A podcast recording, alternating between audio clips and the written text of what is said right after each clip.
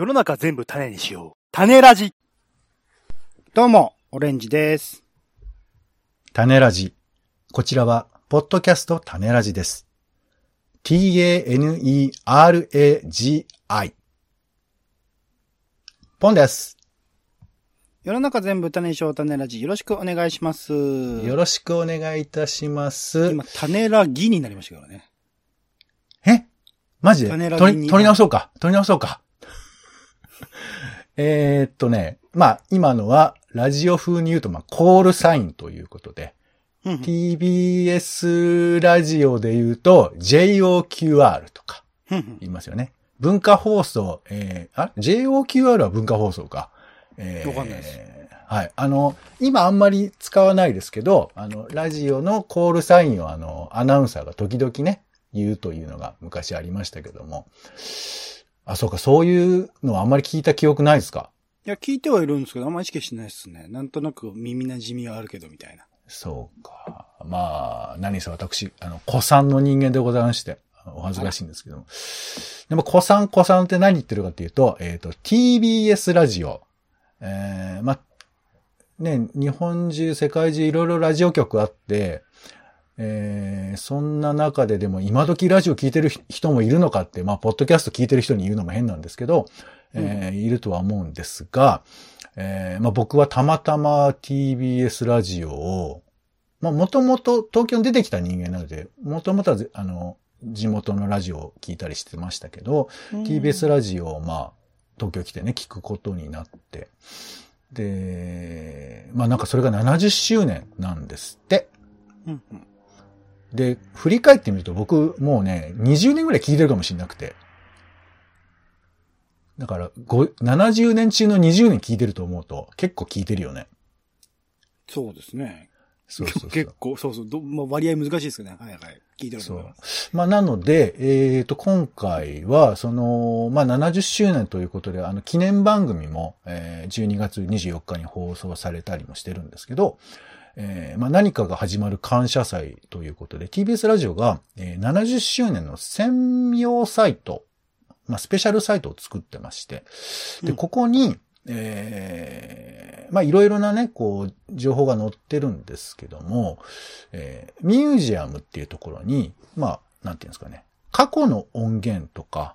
えーそれからまあ、過去の番組表とかが、えーまあ、掲載されてるんですよ。で、まあ、マスターピースという形で、その過去の音源が実は聞くことできるんですけれども、こちらの方をですね、ちょっと、あの、いくつかピックアップして聞いてみたので、まあ、それを通してどんなことが楽しめるのかなっていうあたりを、ちょっと皆さんと共有できればなというふうに思っております。はい。で、えっ、と、まあ、聞き方としては、ポッドキャストで、あの、ウェブサイトの説明も変ですけども、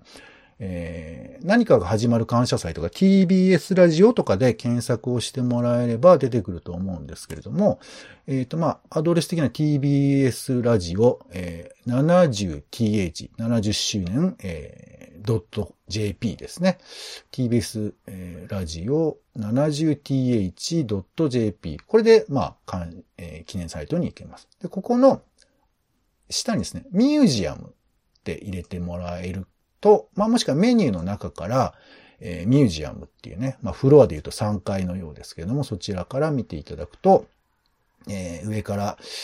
写真とか、えーマスターピースとか、えーあと、オーディオムービーっていう、まあ、これ最近のやつですね。え音で映画体験みたいな感じができるとか、あとタイムテーブル、当時のタイムテーブルなどが見れるというものがあったりします。はい。ということで、まあ、ちなみにオレンジさんどれくらい前から聞いてるとかってご記憶ありますか？まあ、TBS ラジオお好きですもんね。アフターシックスジャンクションじゃねえや。えっ、と、ライマスター歌丸のウィークエンドシャッフル後途中からな感じで、ま、伊集院さんとかでももっと昔から聞いてたか。って思うと、でも大学生の頃は聞いてないと思うんで、何きっかけかはちゃんと覚えてないですけど。社会人になってからだと思うと、まあ、この10年いかないぐらいじゃないですかね、多分。うんうんうんうん。そうだよね。で、今回ご紹介するのは、その10年というレベルをはるかに飛びまして、えー TBS ラジオがまあ生まれた頃みたいな、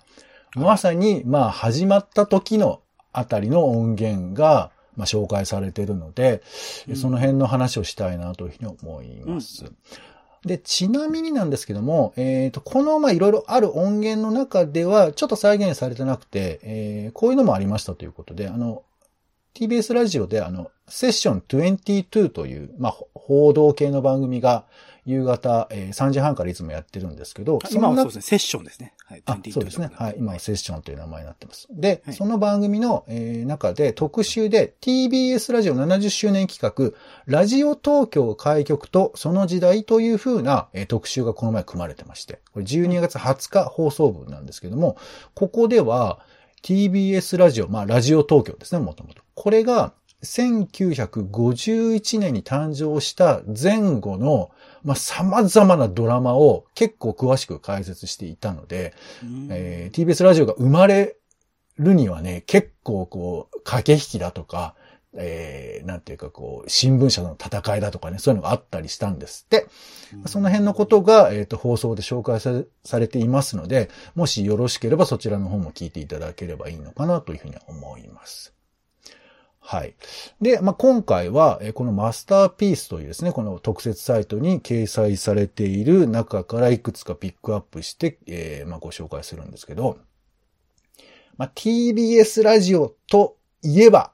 で、これ、まあ、印象ね、いろいろあると思うんですけど、え、あの、オレンジさんは TBS ラジオといえば、何ですか？誰ですか？何ですか？いや、伊集院さんですよ、それは。ああ、そうですよね。だからその伊集院さんに、えっ、と、えーまあ、あとよろしくと言ったわけじゃないですけども、そういうふうな感じもあったかなって思わせる。まあでも、僕的にはこっちの方がメインかな。やっぱ A 六輔さん。はいはいはいはい。僕はもう、なんかちょっと聞き取りづらいね、おじいちゃんっていうイメージが強いですから。そうだよね。まあ、だけども、A さん、A 六輔さんもお亡くなりになりましたけども、まあ、えっ、と、作詞家であり、エッセイストであり、まあ、なんつうんすかね、もうなんていうか、A 六輔っていう職業であってもいいぐらいな。まあ、ラジオパーソナリティ Q さんの曲とかやってたんですよそうです、そうです。上を向いて歩こうとかね、いうのは、まあ、A さんが作った曲ですけど、なんか、えっ、と、売り切りだったらしくて、著作権っていうんですか？作詞家権は、あの、だからかかるたびにかあの、入るっていう規約じゃないらしいですよ。どうやら。えー、世界的にあんだけ、そうそうそうね、なんかそんな話も聞きました。まあまあ、それはそれとして。まあとにかく A 六輔さんという人がいて、まあこの人がもう TBS の山、屋台骨って言うと変ですけど、まあとにかくこの人が顔だった時代がずっとえちな長くて。みに、ど、どういう番組、どの枠でやってたんですか？えーっと、まあ、古くは、まあ、これ後でご紹介しますけども、えーっと、大沢ゆりの UUI とか、その昼間のワイド番組の中でずっとかか流れていた、えーう誰かとどこかでっていう、まあ、えーうん 5, 分ぐらいの短い番組があって、これが、うんまあ、ずーっと、えー1960年代からやってました。うーん。まあこれは2000、もう本当に、割と最近までやってます。2000年代ぐらいまで。うんで、あとは、えっ、と、土曜ワイドラジオ東京、土曜ワイドラジオ東京という、まあ土曜日の枠があるんですけど、うんうん。今は、えっ、と、ナイツが、えーはいはい同じ土曜ワイドラジオ東京で、チャキチャキ大放送でやってますけども、うんここの枠で、えーこれも1970年か、えーからやってまして、そっちはメインなんですか ?A さんが。まあ、メイン、そう、一番最初はメインでした。で、まあ、あの、うんその後パーソナリティ変わったり、最初5年やって、その後、えー、いろいろあって、久米さんとかも挟まったりとかして、まあ、虫さんもやってたのかな？で、また最終的に、えー、近年ですよね。あの、まあ、本当に、最後、えー、アルツハイマーで、んまあ、言うとも喋ってる言葉がわからないところもで、もずっと現役でやってらっしゃったんですもんね。そう、ね富山えりさんのアシストによってみたいな感じもあったりもしたんですけど、まあそれぐらいずっと土曜日の枠はまあ A さんという感じだったりしましたよね。あ、じゃがっつりその TBS ラジオの番組をめちゃくちゃやってたっていうわけでもないんだ。まあ、でもいわゆる、そうねうん。あの、まあ、でも、平日はずっとその、誰かとどこかでが流れてるし、土曜日は、えーワイド番組があるので、で、しかもね、A さんは途中でテレビに出るのをやめてるんですよ。うーん。まあ結構最とかね、ちょいちょい見てるイメージありますけどね。徹子の部屋だけなんだよね、確か出てたのは。うん、で、それ以外は昔、まあめっちゃ古いですけど、夜の番組とか普通に出てたんですけど、もうテレビをもうやめちゃって、ラジオにしか出なくなった。みたいなそういう経緯もあって、まあうん A さんを触れたければ、えーラジオを聞くみたいなそういうことがあったのかもしれません。で、まあその A 六輔さんの、まあ音源とかもね、結構、えー聞くことが、えーなんか購入したりとかもできたりするらしいんですが、今回はその A 六輔さんの最も古い音源、うん。えーパンチピンチポンチという番組。これがね、いや、本当まあ、えっ、と、A さんは、まあ、結構そのコメディっていうか、笑いのなんていうか世界にもいらして、でこの時はかた、た書いてはないんですけど、この、えーパンチピンチポンチのはコントが流れるんですよ。うん。まあ、ラジオの中なんですけど、ラジオの中で、えっ、とね、谷圭さんってわかりますかね？はいはいはいはい。クレイジーキャッツ。この谷圭さんそうそうそう、出てきて、ちょっと、えー人笑い、えーやるというですね、コーナーと、うんあと、まあ、A さんのトークが流れる番組。それから、えー先ほど言った、えっ、と、ずっとやってた、あの、誰かとどこかでの、まあ一応前身番組と言われる、えーどこか遠くへという番組があって、えーこれも聞くことができます。で、これ、うんえー先ほどの、えーパンチピンチポンチは1964年。一番古い。うんで、さらに、この、えーどこか遠くへは1967年。うわいや、こまあでも聞いたら、まあ僕は知ってるからだけど、本当に、あ、あの A さんのあの、へ、まあヘリクツね、みたいな話が聞けるんですけど、今回は、え、け、えー、ケツネウロンの話します、みたいな話で、ケツネウロンってあの、関西です、かね。キツネうどいやそれが地域によって違いますよみたいな話が出てくるんですよね。喋り方が。で、まあ最後に、えー先ほどお伝えした土曜日やっていた土曜ワイドラジオ東京。えーこちらがね、すごいよ。えー午後1時から5時半までやってんの。今の玉結びプラスセッションみたいな枠？えーそうだね、そうだね。うん。それのど、それを土曜日にやっていたということで。であ、これの土曜、日か。土曜日。そうそうそう。これの初回を、まあ、えーアーカイブとしては出しているということなんですよね。うんでもちょっと、まあ、聞きどころというのを少しお伝えしたいなというふうに思うんです。ちなみに当時の A さんっていうのは、やっぱ作詞家さんとしてこのラジオパーソナリティやってらっしゃったんですか、いやー、作詞家という活動は、まあでも少なくともこの番組内においては作詞家さんとして有名っていうよりかは、まあ放送作家とかそういう感じなのかな？なんか今も TBS ラジオってそれこそライムスター歌丸さんラッパーですし、ジェーンスーさんはエッセイストでもなかった時に多分なってると思うので、不思議なこう起用の仕方してるなと思うんですけど、A さんはなんかどういうあれできっかけでね、なったのかってすそごい気になりますね。ね。ちょっとまた調べたいですけど、ただまあ僕がイメージしてる感覚だと、あの、うん。なんか、えー何かで有名になってここに起用されたというよりかは、まあ、うん。うんもうすでに放送業界に、まあ、うん。なんていうか、創世期の時にこの人は関わっているような人に、まあ、だから夢で会いましょうとかそういうふうなものにも当然関わってるし、でそういうふうなテレビが生まれるとかラジオが生まれるみたいなとこら辺のあたりから、まあこの人は関わっていて、えー喋りがうまいと。うんそうそうそうそう。まあ、ということなんでしょうね。まあでも、うんうん昔の人は結構ね、何でもできちゃう人とかも結構いましたけどね。うんまあちょっと A さんの詳しい話はまた別に譲りたいと思いますが、まあとにかく伝説的な男がやってきたラジオ3つなんですけど、まあ1つ目パンチ、ピンチ、ポンチ。これはね、まあ A さんのトークも面白いんですけど、まあとにかく谷系の可愛いコントが最高ですよ。1960年代、だから昔はクレイジーキャッツの、えー、なんだっけな、えー、コント、ショートコント番組で結構あって、えっ、ーなんかね、毎日、時事、えー、ニュースを使ったコントをやるっていう番組があったのよ、昔。まあ、めちゃめちゃ昔ですけど。クレイジーはそういう時事漫談、えー、時事コントみたいなことを結構やってた時代もありまして。だからラジオでコントするっていうのも、まあ一つの、えー、日曜娯楽版とかそういう NHK のやつでもやってたのかななんかまあラジオでコントって結構、いまあ割と普通に昔はあって、その流れではないかなと思うんですけれども、まあ一丁聞くと、本当に短いのよ。1分ぐらいの短いコントだったりする。それが3本ぐらい詰め合わされてるんですけど、なんか、どういうオチかよくわかんない。なんか楽しそうだなぐらいな感じでもあったりするんですけど、まあ当時何が面白いのかっていう、そのツボみたいなこともそうだし、えー、なんかこう、笑うっていうことの、なんて感覚っていうのが、あ、ここになる、あなるんだ、みたいな。今みたいな、なんか割とこう、しっかり笑わせるみたいなというかは、なんかウィットに飛んでるみたいな、なんかそんな感じに近いと思うんですけど、そういう当時の笑い感っていうのが、あの、味わえるので、これ短いですけど、ちょっと聞いていただきたいなとは思いますよね。うん。ちなみに番組全体としては4分ぐらいしかないですね、これ。あの、残ってるものとしてはね。すごい枠ですね。4う分んまあ枠だったん、だ。まあまあ、実際はもうちょっとあの CM とか、なんか、いろいろあったんだ、あの、トークもうちょっと長いのかもしれないですね。あの、今回は一応抜粋されてるであろうものを、えー元に私喋っております。うん、で、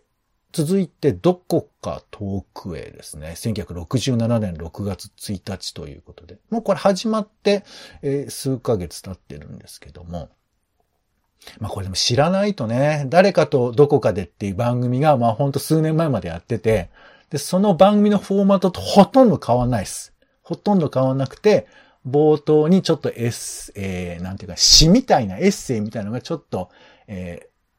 語られて、で、本編 A さんのトークが出てきて、で、まあ終わる。で、最後ね、時代だなと思うのは、あの、クレラップはい。の、えークレハがこれ、えー確か、えー提供入ってるんですけど、うん7メートル巻き100円、詰め替え用30メートルは230円で販売しております、みたいなのが入るんですよ。そんな CM が。そうそう。まあ当時の CM、これあの、本編の方にも入ってくるので、まあ当時の CM ですっていうような注意書きが入ってるんですけど、この、まあ生 CM で紹介される感じとか、あ、あとこんな物価だったんだみたいなこととか、今あんま7メートル巻きなんて言い方しないですよね。うん。うんまあそんな感じのこともわかりつつ、A3 節の、まあ、べ、ベタな A3 節。まあこういう風なことを A3 だと俺が思ってるっていうのを、あの、知ってほしいという意味でも、えー今回はきつねうどんを、えー、巡っての話をしてますねうん。はい。そして、えーこれがまあ一番、えー面白かったですね。土曜ワイドラジオ東京の初回ですね。1970年5月16日ということで、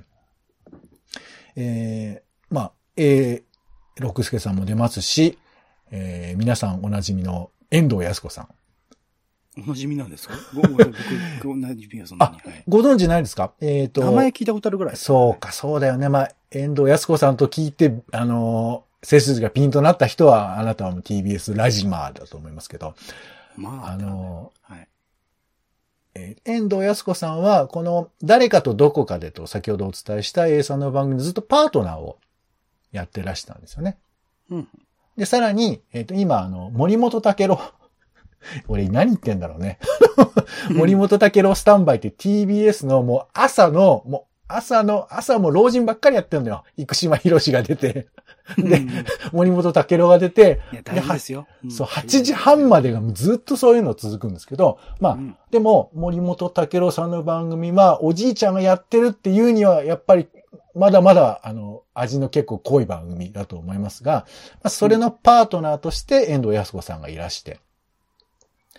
で、最近は遠藤康子さんに注目が、いや、なんかちょっとあ当たることもあって、あの、インタビューなんかも多いんですよね。遠藤さんのポジション、遠藤さん、まあ、女性のアナウンサーとしてどういうふうに頑張ってきたか、今フリーでやってらっしゃるんですけど、この方の、まあ、生き方みたいなのにもフォーカスされてるんですけど、その遠藤康子さんの、まあ、激烈に若い声が、当時の若い声が聞けるというふうな意味で、なんていうかこう、まあ、A さんも当然若いですけどね、あと他にも、えー、毒マムシ三太夫さんとか、うん。うん。えー、あと、うんなんだ、まあ、ちょっとわかんないです。麻酔論平さんっていうあのアナウンサーが出てきたりとかね、まあするんですけど、まあそういう感じで、当時のその若い声が聞けるというのが、まあこれは、あの、まあそうね、これはちょっとフリフリーク向けというか、ファン向けというふうなことだとは思いますけどね。っていうのがまあ一つ楽しみですが。えっ、と、とにかくね、初回なので、この番組がやっぱ記念すべき回っていうことらしいんですよ。うん。だから、えっ、と、アドバルーンがパーンと出て、当時これ赤坂にあった。まあ今の、えー社屋の前の建物みたいなんですけどね。で、アドバルーンが立っていて、そこに、まあ、えー、土曜ワイドが始まるよみたいなこと書いてあって。で、えー、その麻酔論ペってさっき言ったアナウンサーが、えー、社屋の外に出て、えー、街をこうアナウンスしていくみたいなところから始まっていくわけですよ。でこの番組がね、えー、なかなか良くて、えー、東京で生活する上で一番大事な情報をどんどんお届けしますし、また東京で暮らしている皆さんの知りたい情報を電話でお寄せください。それらを精一杯お届けすることだけを番組の姿勢にしたいと思いますので、5時半までごゆっくりお楽しみくださいと。うんまあ、オープニングで語られるんですが、この面白いのは、あの、ローカルの番組だってことなんだよね。うん。まあ、これは多分東京にいる人の、まあ、日々のおごりもちょっとあったりするわけですけど、なんか東京住んでると思う。日本の中心で思いがちですけど、でも東京はあくまで東京という地域でしかないじゃない、本来は。うんうん、で、この番組は、まあ、まあ、あるいい面もそうだよね。その、やっぱり東京の、えー、風俗だとか、街の様子だとか、お祭りだとか、そういうふうな、まあ、東京らしさっていうふうなものも抱えながらやっているので、なんかこう、全国区のタレントが喋るというよりかは、東京のに住んでる人たち向けのラジオだっていうような姿勢が結構随所に感じられるんですよ。うんうん、で、まあ、一つ出てくるのが、まあ、あの、浅草の三社祭り。うん、これね、三社祭りの中継をしてるんですけど、うん、まあ、ちょうど5月なんでね、なんだけど、もうね、もう、どうやらその三社祭りのど真ん中で、あの、収録、収録じゃない、あの、生放送してるみたいなんです。で途中で、あもうちょっとみたいな、あの、声が出せないような様子が現れまして。うんうんまあ、だからまあ、三社祭りというね、その、まあ、一東京の祭り、まあもちろん有名ではあるんですけど、そのお祭りの中に、まあ飛び込んでいくっていう風な感じも面白いし、あとそれをまあ紹介する。で、その A さんがその説明もするんですけど、まあ結構細かな話だから、まあなんかその地元の人が満足するような感覚もあったりするんですけど、まあその三社祭りの、えー、生中継があったりとか。あら。そう。あとね、えー、これもまあ有名な話ではあるんですけど、この土曜ワイドラジオ東京はいろいろコーナーがあって、そのコーナーの中に、えー、当時の美濃部都知事が出てくるんです。美濃部都知事はい。まあまあ、ちょっとふ、古いからちょっとご存知ないかもしれませんけど。なんとなく覚えてます。はい。み、み、いや、覚えてはないと思うんですけどね。うん、まあ、いや、名前ね。名前歴、歴史的にね。そう。その、ミノベさんがレギュラーコーナーを持ってたんですよ。ほうほうほう。で、まあ、ミノベさんが語るというコーナー。で、残念ながらこの今回の音源ではミノベさんの声は出てこないんですけれども、うん。ミノベさんなんかも出てるということで、だからこう、東京の人たち向けっていう風な感じがあって、これちょっと今のラジオを聞き、聞いてる感じとちょっと違うなっていうか、うん、あんまり東京向けって感覚聞いててないじゃないですか。そうですね。そうそう。まあ、あとね、ネット局でその、全国に放送してるっていうこともあったりするんですけど、まあ、まさにこの、土曜ワイドラジオ東京というタイトル通りの感じになっているっていうところが、まあ面白いなというふうに思ったり。で、最後に、やっぱこう、き、まあ、先ほどちょっと三社祭りでも言いましたけど、このね、中継がすごいんですよ。うん、今でも TBS ラジオは、まあ、ところどころに中継が挟まれたり、えー、先ほどのチャキチャキ大放送だったら、まあ、えー、アナウンサーがいろんなところに行って、こうアナウンス、えー、いろんな人に話を聞くとか、えー、あと、えー、日曜天国なんかでも朝その今、えー、今日遊びに行ける、えー、イベントの場所から中継するとか、時々あったりしますけど、これはね、もうね、毒マムシさんとかもね、中継に出てて、この日はね、えー、月の絵遠鏡っていう落語家さんのお家に行くの。お家に、どうやらアポなしらしいんだけど、アポなしで行って、うん、えー、遠鏡さんの何でもいいから手伝いをするっていうミッションがあって。うん。で、ずっとその A さんに、あれ何でもいいから手伝ってくださいって、ね、言ってくださいねとかって言うんだけど、あの、全然ピンポンしても出てこないのよ。遠鏡さんが出てこないわけ。うん。で、そしてどうやらあの、奥さんがいて、奥さん、まあ割とこうあの、ネタで使われるような人で有名なんですけど、奥さんが語るには、あの、旦那は今裏番組でラジオやってますって言ってさ、あ、あ、そうだったね、そうだったね、みたいな、知ってんだか知らないかよくわかんないんだけど、えー、節子さんって言うんですけど、まあ、そこに、そのまま上がっていって、節子さんに、まあ、いろいろインタビューをして、なんか手伝うことあったら言ってよみたいなこととか突撃でインタビューをするみたいな。こととか、あと、ま、さっきの三社祭りで、まあ、三社祭り飛び込んでいったりだとか、あとあの、タクシーの運転手さんに、これはさっきの松井、松井論平さんという方が、もう突然インタビューするっていうか、まあ、今でもそういうね、コーナーありますけど、なんかその当時の一般の人の声っていうのは、なんかやっぱ今のこの2020年代の声とは違うんだよね。70年代の声っていうのが。まあ、真面目とも言えるし、あとちょっとやっぱ丁寧な言葉遣いを知っているとか。あと、やたらめったらシャイ。めちゃくちゃシャイ。私なんかそのとんでもないですから、みたいな、なんかそういう感じの佇まいとかも聞くこともできるし、それにまあ飛び込んでいくアナウンサーのなんか、まあ、ある種の傍若無人さとかも面白いんですけど、まあそういうところが聞けて、いや、これはなんかね、まあもちろん時代感の楽しさもあるんですけど、ラジオっていう作法が今作られてるんだなっていうところが分かって、まあ結構面白い放送回ですね。で、こちらの方もまあめちゃくちゃ長いわけではないので、まあちょっとなんか聞き流しつつ聞いてもらったら、えー、楽しい放送に、えー、放送かなと思ったりはしますよ。うん、で、あ、長くなっちゃったな。えー、まあ、じゃあちょっとおまけでいきましょうかね。えっと、他にもですね、えー、私聞いたのは、えー、無言の政権放送というドキュメンタリー報道みたいな番組なんですけど、これ、無言の政権放送、これ1986年7月13日放送なんですけれども、うん。えー、全く日本語として聞こえない政見放送がこの当時流れたっていう事件が実はあったんですね。聞こえないそう。うん、ま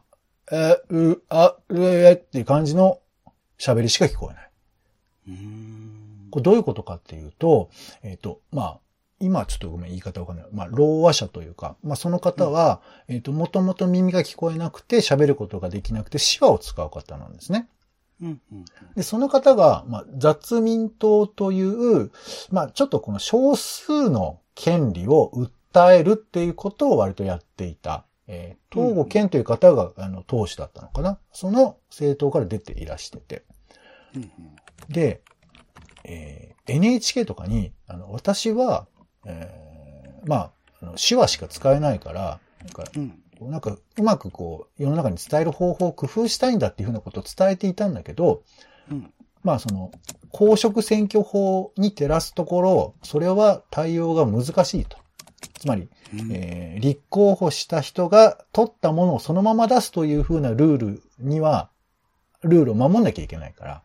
うん、そのままやるしかないですということになって、ですから、あの、まあ、えー、テレビだったら、特に何もなく、その人は手話をやっているだけの様子が流れている。ラジオだったら、当然手話、あの、音では聞こえませんから、その人の、まあ、えー、まあ、ろう話者としての声だけが聞こえてくると。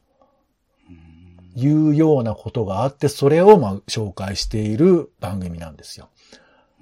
で、これもね、すごくて、自治省、まあ、その、公職選挙を管理しているところとか、あと TBS とか、あと NHK とかにも全部声を聞いて、で、さらに評論家たちが話し合うみたいな展開になっていくんですよ。で、まあ当然この、えー、渡辺寛一っていう方なんですけど、渡辺寛一さんにも、えっ、ー、と、お話を聞いて、まあその方は直接喋れないので、その、えー、手話通訳の方を介してお話を聞いたりするわけなんですけど、まあ、えー、まあこういうふうなことがあったっていうことも知れて面白いんですけど、こういうふうな話題に対してどうやって当時報道をしてたのか、まあこれ80年代ですけどね。で、ラジオがこれをどういうふうに伝えているのか、その手法込みで聞くと面白いし、何よりこれが面白いのは、TBS ラジオはこの問題の、えー、関係者なわけじゃない。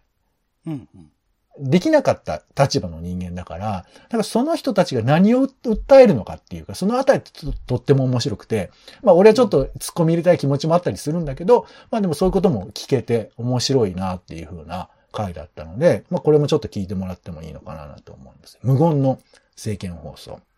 うん、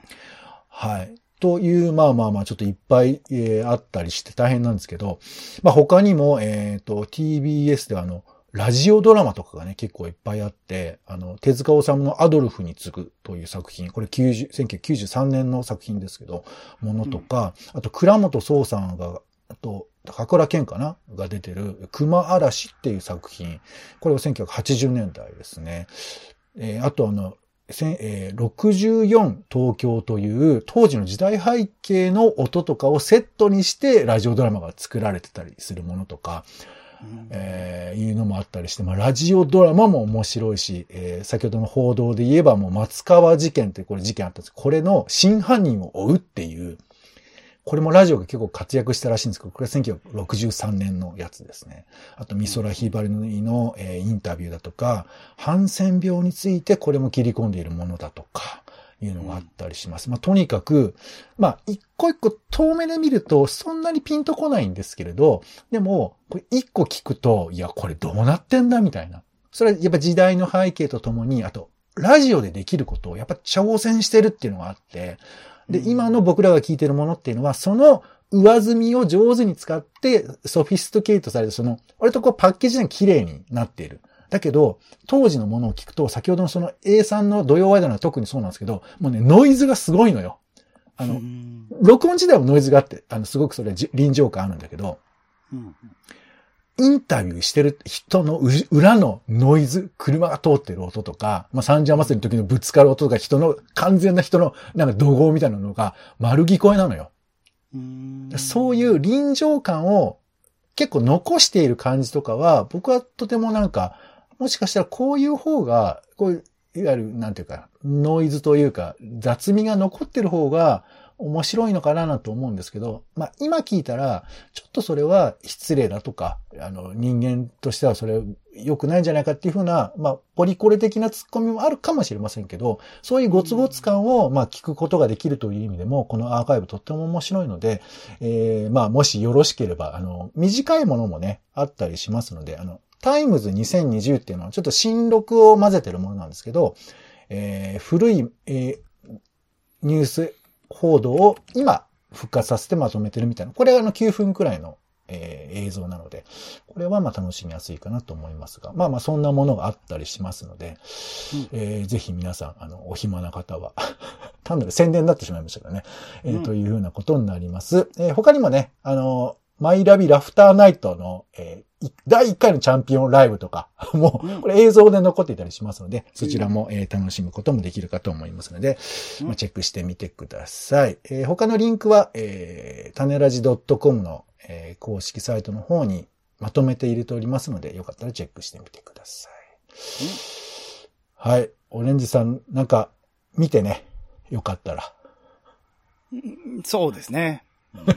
はい。ごもごもということで。あ、ちなみにこれ全部、あの、YouTube っていうところはちょっとご注意なので、その辺だけちょっとご理解いただければと思います。うん、ということで、えー、今回は TBS ラジオ70周年、えー、ということで、えー、公式サイト、えスペシャルサイト、70周年サイトを味わおうということでございました。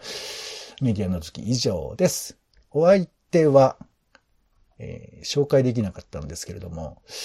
TBS 放送センターで殺人事件があったという回がございます。1994年10月10日に放送された、ホリデースペシャル放送センター殺人事件、遅れてきた女。えー、これも聞いてもいいかもね。ポンと。オレンジでした。種ラジ、また。種ラジは、ほぼ毎日配信をするポッドキャストです。Spotify や Apple Podcast にて登録を。更新情報は Twitter。本編でこぼれた内容は公式サイト種ラジ .com をご覧ください。番組の感想やあなたが気になる種の話は公式サイトのお便りフォームから。